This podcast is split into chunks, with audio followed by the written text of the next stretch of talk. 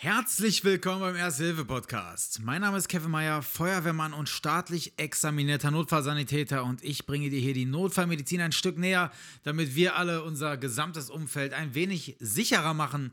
Und meine Intention hinter dem ganzen Podcast war auch, dass wir einfach ein bisschen über unseren Körper lernen, denn mir fällt draußen immer wieder auf, wie wenig die Menschheit einfach über ihren eigenen Körper weiß, über das Teil, wo unsere Seele drin wohnt. Liebe Leute, da müssen wir uns ein bisschen mehr mit befassen. Heutiges Thema, eines der meistgewünschten Themen überhaupt von euch, ähm, Verkehrsunfälle. Und wieso habe ich mir das jetzt bis zum Schluss aufgehoben? Ja, es ist jetzt die vorletzte Folge der ersten Staffel des Erste-Hilfe-Podcasts. Einfach aus dem Grund, weil es ein so riesiger Themenbereich ist. Ihr müsst euch das vorstellen, die einsatztaktischen Maßnahmen, die wir treffen und die ihr auch trefft, sind ja von den verschiedensten Einflüssen abhängig, ja. Wie ist die Witterung draußen? Haben wir Tag, haben wir Nacht? Ist die Straße stark befahren oder wenig befahren? Was für ein PKW war das? Oder war es doch ein Motorrad oder ein LKW? Wie ist der Unfallmechanismus? Wie viele Personen sind beteiligt? All das sind natürlich Einflüsse, die die Einsatztaktik stark beeinflussen und natürlich auch euer Vorgehen. Deshalb wollen wir heute mal in dieses Thema eintauchen und verschiedenste Situationen ein bisschen beleuchten Einfach damit ihr ein bisschen Verständnis für das Ganze draußen bekommt, worauf es primär ankommt und ähm, was man auf gar keinen Fall tun sollte und so weiter und so fort. Vorher aber ein Ding in eigener Sache und zwar ist jetzt am Freitag, ich weiß gar nicht, ob ihr es wisst, ja, ich habe es hier noch gar nicht thematisiert. Ich mache ja Musik und am Freitag ist meine neue Single rausgekommen. Ähm, sie heißt Ob du echt bist, ist mega nice, könnt ihr überall hören, auch hier bei Spotify. Dieser Apple Music, Amazon und so weiter und so fort.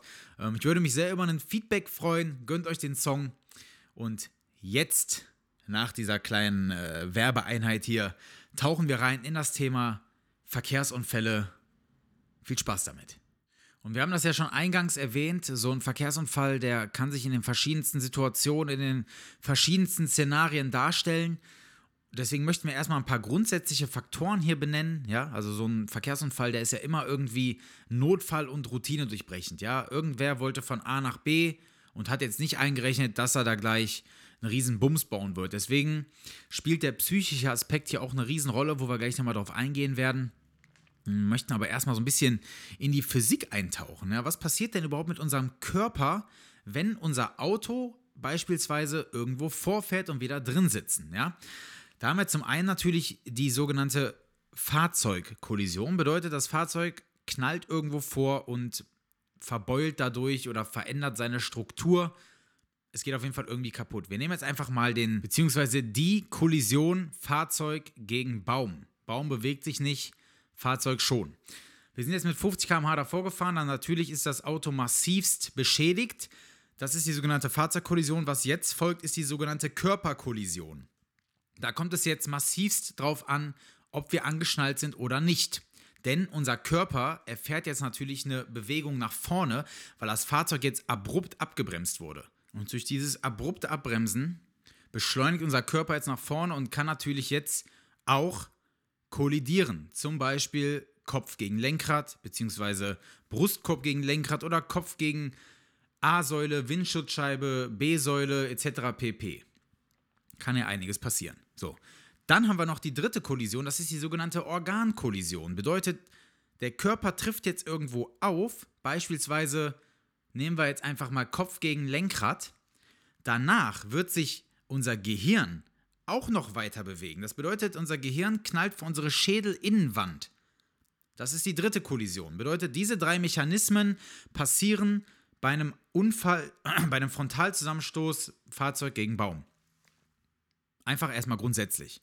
Um noch ein bisschen Verständnis zu schaffen, nenne ich euch einfach noch ein Beispiel. Und zwar den klassischen Auffahrunfall. Ihr steht an der Ampel und euch fährt jetzt hinten jemand rein mit einer gewissen Geschwindigkeit. Die ist erstmal egal. Das auffahrende Fahrzeug erfährt jetzt die gleichen Kräfte, wie wenn es von einem stehenden Baum fährt. Das Fahrzeug, dem aufgefahren wird, also euch in diesem Fall, ihr erfahrt erstmal andere Kräfte. Ihr steht nämlich, auf einmal wird euer Fahrzeug von hinten raus beschleunigt. Bedeutet, Ihr habt hinten die Fahrzeugkollision, ja, weil euer Heck erstmal eingedrückt wird. Euer Fahrzeug bewegt sich nach vorne, bedeutet euer Körper bewegt sich erstmal nach hinten. Habt ihr jetzt die Kopfstütze falsch eingestellt, ja, wird euer Hals sich erstmal massivst nach hinten überstrecken, was irgendwie schon in der Wirbelsäule massivste Schäden verursachen kann. Ja, gerade so im Halswirbelsäulenbereich. Bedeutet, das ist die Körperkollision. Der Hals oder der Kopf schlägt nach hinten und auch dann haben wir wieder die Organkollision, weil das Gehirn sich erstmal weiter bewegt, wieder an die Schädelinnenseite knallen wird. So, dann stoppt euer Fahrzeug aber wieder abrupt. Ja, das bedeutet, es wird beschleunigt und bleibt dann sofort wieder stehen. Bedeutet, euer Körper wird dann erst nach hinten und danach anschließend nach vorne beschleunigt. Bedeutet, auch dann könnt ihr wieder vor das Lenkrad zum Beispiel knallen oder vor die Windschutzscheibe, wenn ihr nicht angeschnallt seid. Im schlimmsten Fall vielleicht sogar aus dem Fahrzeug rausgeschleudert werden, je nach Geschwindigkeit. Ihr bedeutet, also ihr merkt schon, da wirken massivste Kräfte auf den Körper ein, weshalb Verkehrsunfälle immer so eine besondere Herausforderung für alle Beteiligten darstellen. Ihr müsst schon, also ihr merkt schon, wir müssen direkt gucken, wenn wir ankommen, wie war die Physik des Unfalls? Wie ist der Unfall hergang gewesen, damit wir eventuelle Verletzungen äh, abschätzen können. Ja, ich könnte euch da jetzt noch ganz viel erzählen, was da mit der Lunge passiert, wenn man einen Papiersackeffekt und bla bla bla. Da gibt es tausend Sachen, die jetzt aber einfach zu weit führen würden. Ihr sollt einfach nur wissen, so ein Verkehrsunfall muss gelesen werden. Von allen. Auch von euch. So. Und jetzt gehen wir mal in das Ganze rein, was wir denn als Ersthelfer bei so einem Verkehrsunfall tun können. Das allererste, liebe Leute, ja, ist der Eigenschutz. Das ist mir hier am wichtigsten, ja. Ich habe das in der letzten Podcast-Folge schon mal angesprochen. Mich hat mal jemand gefragt, wenn auf der Gegenseite auf einer Autobahn ein Unfall passiert, ob er dann aussteigen soll und rüberklettert. Leute, auf gar keinen Fall.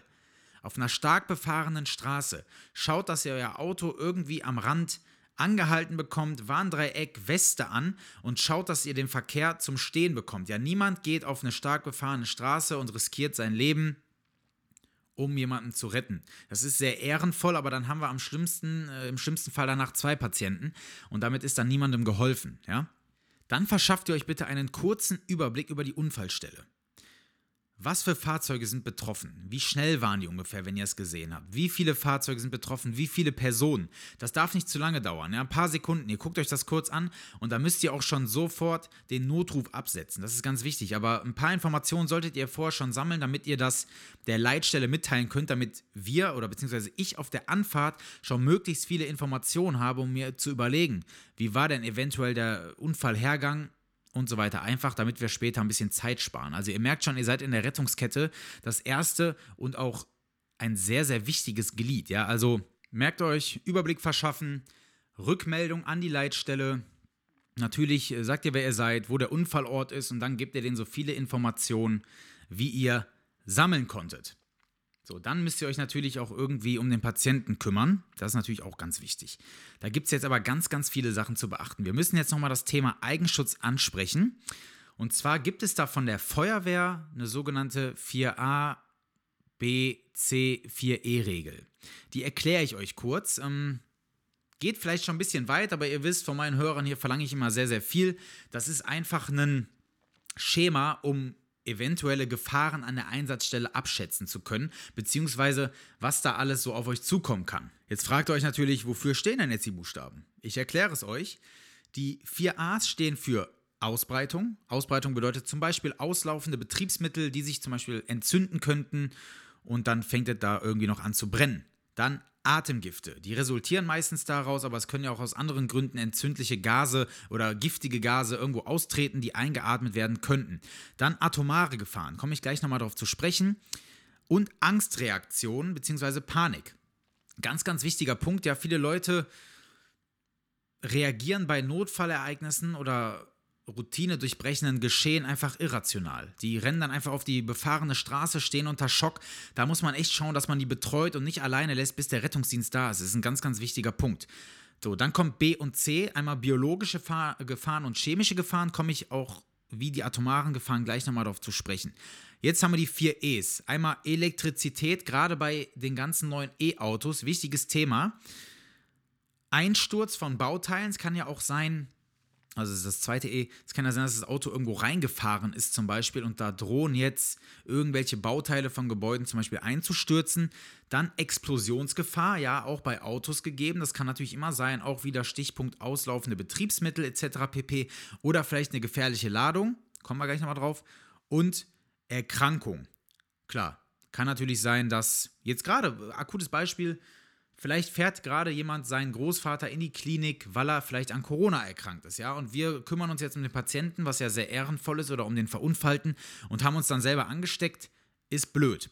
Aber diese ge sogenannte Gefahrenmatrix, vielleicht hört ihr sie euch nochmal an, schreibt euch sie auf, lernt sie auswendig, die ist abgearbeitet in, in 10 Sekunden, ja. Das ist so ein Blick, den ihr irgendwann habt, ja, und ihr wisst ganz genau, was auf euch zukommen kann und was nicht. Habt dann schon mal einen groben Überblick über die Gefahren an der Einsatzstelle. Jetzt hatte ich die ganze Zeit gesagt, da gibt es noch so ein paar Buchstaben, auf die wir gleich zu sprechen kommen. Das waren jetzt gerade einmal zum Beispiel atomare Gefahren, biologische, chemische ähm, oder Erkrankung zum Beispiel. Ihr habt das alle schon mal gesehen, draußen gibt es sogenannte Gefahrguttransporte. Gefahrguttransporter sind immer so gekennzeichnet, beziehungsweise die erkennt ihr daran, dass die hinten und vorne, manchmal auch an der Seite, eine sogenannte orangene Warntafel ähm, ja, angebracht haben. Diese Warntafel signalisiert, ich bin beladen mit gefährlichen Gütern. Und das kann alles sein. Ja? Das können atomare Gefahren sein, biologische, chemische, brennbare, entzündliche, giftige Dämpfe, ätzende und so weiter und so fort. Da gibt es verschiedene Codes für Buchstaben, Zahlen. Das würde den Rahmen definitiv sprengen. Aber wenn ihr der Leitstelle sagen könnt, da ist eine orangene Warntafel auf dem verunfallten Fahrzeug und hier läuft gerade irgendwas aus, dann ist das für uns ein sogenannter ABC-Alarm. Ja, bedeutet, da kommen dann ganz andere Fahrzeuge, da werden andere Geschütze aufgefahren. Wenn ihr die Information schon raushaut, Leute, ohne Witz, dann seid ihr einfach die Besten. Ihr seid die krassesten. Das wäre eine unfassbar wichtige Information zum Schutz aller Beteiligten, egal ob Ersthelfer, Verunfallte, Einsatzkräfte, Zeugen, Augenzeugen, sonst was. Ne? Also, Wow, was ihr hier schon wieder gelernt habt in der Folge bis jetzt, ist ja schon wieder Wahnsinn. Wir sind noch lange nicht am Ende, ja, da, wir sind noch lange nicht am Ende. Da lauern nämlich noch ganz viele andere fiese Gefahren, gerade in so einem Auto. Stichwort Airbags. Wir bleiben beim Thema oder beim Szenario Auffahrunfall mm, und sehen jetzt, dass die Airbags nicht ausgelöst haben. Die meisten Autos heutzutage haben ja mittlerweile Airbags, es sei denn, jemand fährt mit so einer richtig alten Kiste durch die Gegend, die vielleicht nicht. Aber wir schauen, haben die Airbags ausgelöst? Wenn ja, dann gut. Wahrscheinlich haben sie den Patienten auch irgendwie vor Schlimmerem bewahrt. Wenn nicht, dann Vorsicht, liebe Leute. Niemand begibt sich von euch jetzt in das Auto, um irgendwie dem Patienten zu helfen oder ähnliches, denn so ein Airbag kann auch nachträglich noch auslösen. Und was das bedeutet, wenn ihr von so einem Airbag erfasst werdet ohne dass da eine Gegenkraft wirkt, also dass ihr selber gerade nach vorne geschleudert werdet zum Beispiel, dann, dann schnellt der mit 300 km/h raus und trifft euch. Im schlimmsten Fall schleudert der euch dann mit eurem Kopf vor den Kopf des Patienten und dann haben wir nämlich wirklich ein Riesenproblem. Nicht nur, dass wir dann zwei Patienten haben, sondern wahrscheinlich auch noch zwei Schwerverletzte. Deswegen passt auf die Airbags auf. Und die Airbags kommen nicht nur von vorne, die kommen mittlerweile auch von der Seite äh, gegebenenfalls auch von oben. Wir von der Feuerwehr und vom Rettungsdienst haben da für verschiedene Fahrzeugfabrikate äh, Lagepläne, wo sich die Airbags befinden, auch damit wir wissen, wenn wir zum Beispiel Patienten freischneiden, wo wir reinschneiden können, ohne dass wir diese Airbags auslösen und dadurch Schlimmeres verursachen. Also ganz wichtiger Punkt, Airbags. Und jetzt habt ihr natürlich alle ein riesen Fragezeichen im Kopf, klar. Aber was kann ich denn jetzt machen als Ersthelfer? Die wichtigsten Maßnahmen habe ich genannt, Leute betreut den Patienten von außen, spricht ihm Mut zu, sagt, dass Hilfe kommt, ja, dass der weiß, okay, es ist jemand unterwegs und beruhigt den, wählt einen äh, Notruf 112, gibt die Informationen, die ich euch gerade gesagt habe. Das sind so die wichtigsten Maßnahmen, die ihr treffen könnt bei Personen, die noch im Auto sitzen, bei nicht ausgelösten Airbags. Jetzt wird wahrscheinlich die Frage kommen, ja, was ist denn, wenn das Auto anfängt zu brennen? Dann auch in eurem Fall, wenn das noch geht, weil das Auto nicht zu sehr deformiert ist und ihr bekommt die Tür auf, schaut, dass ihr den Patienten da irgendwie rauskriegt. Das nennt sich Crashrettung. Ja, weil wenn nichts anderes hilft, der Patient droht zu versterben, weil das Auto zum Beispiel Feuer fängt, dann kann man den unter Umständen da noch rausretten, ja. Aber das ist, das ist das, was ich eingangs erwähnt hatte. Macht euch einen Überblick über die Einsatzstelle, ja? Wägt ab, besteht da gerade Gefahr für Leib und Leben? Das kann man auch als Ersthelfer. Sowas spürt man, ja? Da hat man in, dem, in, dem, in der jeweiligen Situation kriegt man ein Gefühl dafür. Ich fasse das für euch jetzt nochmal zusammen. Ich weiß, das ist sehr, sehr viel, aber es sind einfach übelst wichtige Informationen, die ihr beherzigen müsst. Also, Ruhe bewahren. Überblick verschaffen, Informationen sammeln, ja, die ihr mit den Sinnen wahrnehmen könnt, ja, Geruch, was ihr so hört, was ihr so seht und dann eine Rückmeldung an die Leitstelle. und dann schaut ihr, dass ihr den äh, Patienten betreut. Das sind so die wichtigsten Maßnahmen, die ihr treffen könnt. Beim Verkehrsunfall mit PKWs, wo die, wo die Menschen noch im Auto drin sitzen. Jetzt gibt es auch noch tausend andere Szenarien. Ich möchte aber noch auf eins eingehen, weil es häufig gewünscht wurde und weil auch Leute mir akute Situationen erzählt hatten, wo sie nicht weiter wussten. Thema Motorradunfall ist auch was, was in der ersten Hilfe immer wieder gelehrt wird. Und jetzt ist hier die alles entscheidende Frage: Nehmen wir den Helm ab oder lassen wir den Helm dran? Ich möchte sowas immer diskutieren, weil euch jetzt zu sagen, der Helm muss immer ab, der Helm muss immer dranbleiben, das ist alles falsch. Denn man muss immer situativ entscheiden. Und ich will, dass wir für das Ganze so ein bisschen Verständnis schaffen, dass jeder versteht, weshalb würde ich den denn abnehmen, was spricht dafür, was spricht dagegen oder weshalb lasse ich ihn dran. Ja? Warum man sagt, dass man den Helm dran lassen soll, ist der Fakt, dass bei einem Motorradunfall so viele Kräfte auf den Körper des Motorradfahrers einwirken, dass man davon ausgehen muss, dass hier massivste Schädigungen der Wirbelsäule stattgefunden haben.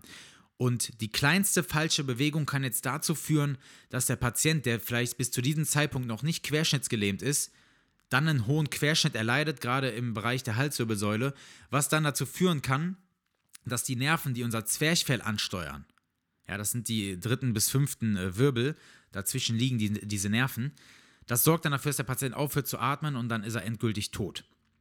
Man sagt immer 3, 4, 5 keeps the Phrenicus alive. Das ist so ein Sprichwort.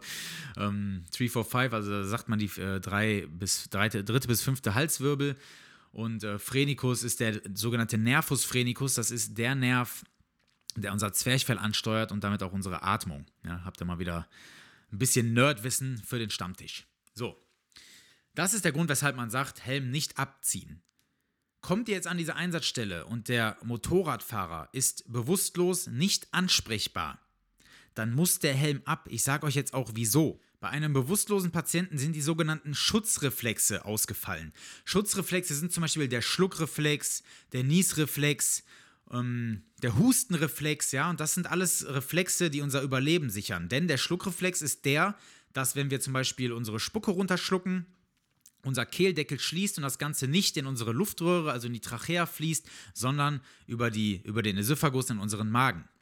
Wenn das Ganze ausgefallen ist und der Patient sollte, weil er einen Schädelhirntrauma zum Beispiel erlitten hat, auf einmal erbrechen und die Schutzreflexe sind ausgefallen, dann aspiriert er das. Aspirieren bedeutet, der kriegt das Erbrochene in die Lunge mit dem Magensaft, mit der, mit der Magensäure etc. pp. Und das wird ihn dann höchstwahrscheinlich noch an der Einsatzstelle umbringen, bevor wir überhaupt an der Einsatzstelle eintreffen als Rettungsdienst. Oder es wird auf jeden Fall schwerste Folgekomplikationen mit sich bringen. Wie können wir das Ganze jetzt verhindern? So eine Helmabnahme sollte immer zu zweit gemacht werden. Ja? Bedeutet, ihr habt das ja alle in der ersten Hilfe gelernt. Jemand hält den Kopf bzw. den Hals stabil in seiner Position. Der andere zieht den Helm von hinten ganz weit auseinander, ja, quasi von den Wangen weg und dann stülpt er den hinten über den Kopf. Und da muss man jetzt ein bisschen aufpassen, so ein Kopf wiegt schon ein bisschen was. Also der muss wirklich gut gehalten werden. Und dann bleibt am besten jemand die ganze Zeit hinten am Kopf und hält den in dieser Position, wie er den jetzt hat. Sollte der Patient jetzt auf einmal erbrechen, ja, dann müssen wir den Kopf leider zur Seite drehen. Bedeutet, wir müssen irgendwie eine stabile Seitenlage ähm, erreichen. Am besten wäre natürlich zu zweit, dass der Körper mitgedreht wird, dass der Kopf, quasi die Wirbelsäule, gar nicht in ihrer Position verändert wird. Bedeutet, der Körper wird gedreht und der Kopf wird langsam mitgedreht, sodass das Erbrochene aus dem Mund rausfließen kann. Damit rettet ihr dem Patienten unter Umständen das Leben. Nehmt dabei aber in Kauf, dass er eventuell einen Querschnitt erleidet. Das ist leider ja, es ist beides scheiße. So ein Motorradunfall ist einfach Kacke für alle Beteiligten. Natürlich am meisten für denjenigen, der da liegt, aber es ist natürlich auch für so einen Ersthelfer eine ultimativ schwierige und komplexe Situation, gerade wenn man da keine Routine drin hat. Und niemand sollte von uns Routine in Motorradunfällen haben. Ja, ich, also bitte nicht.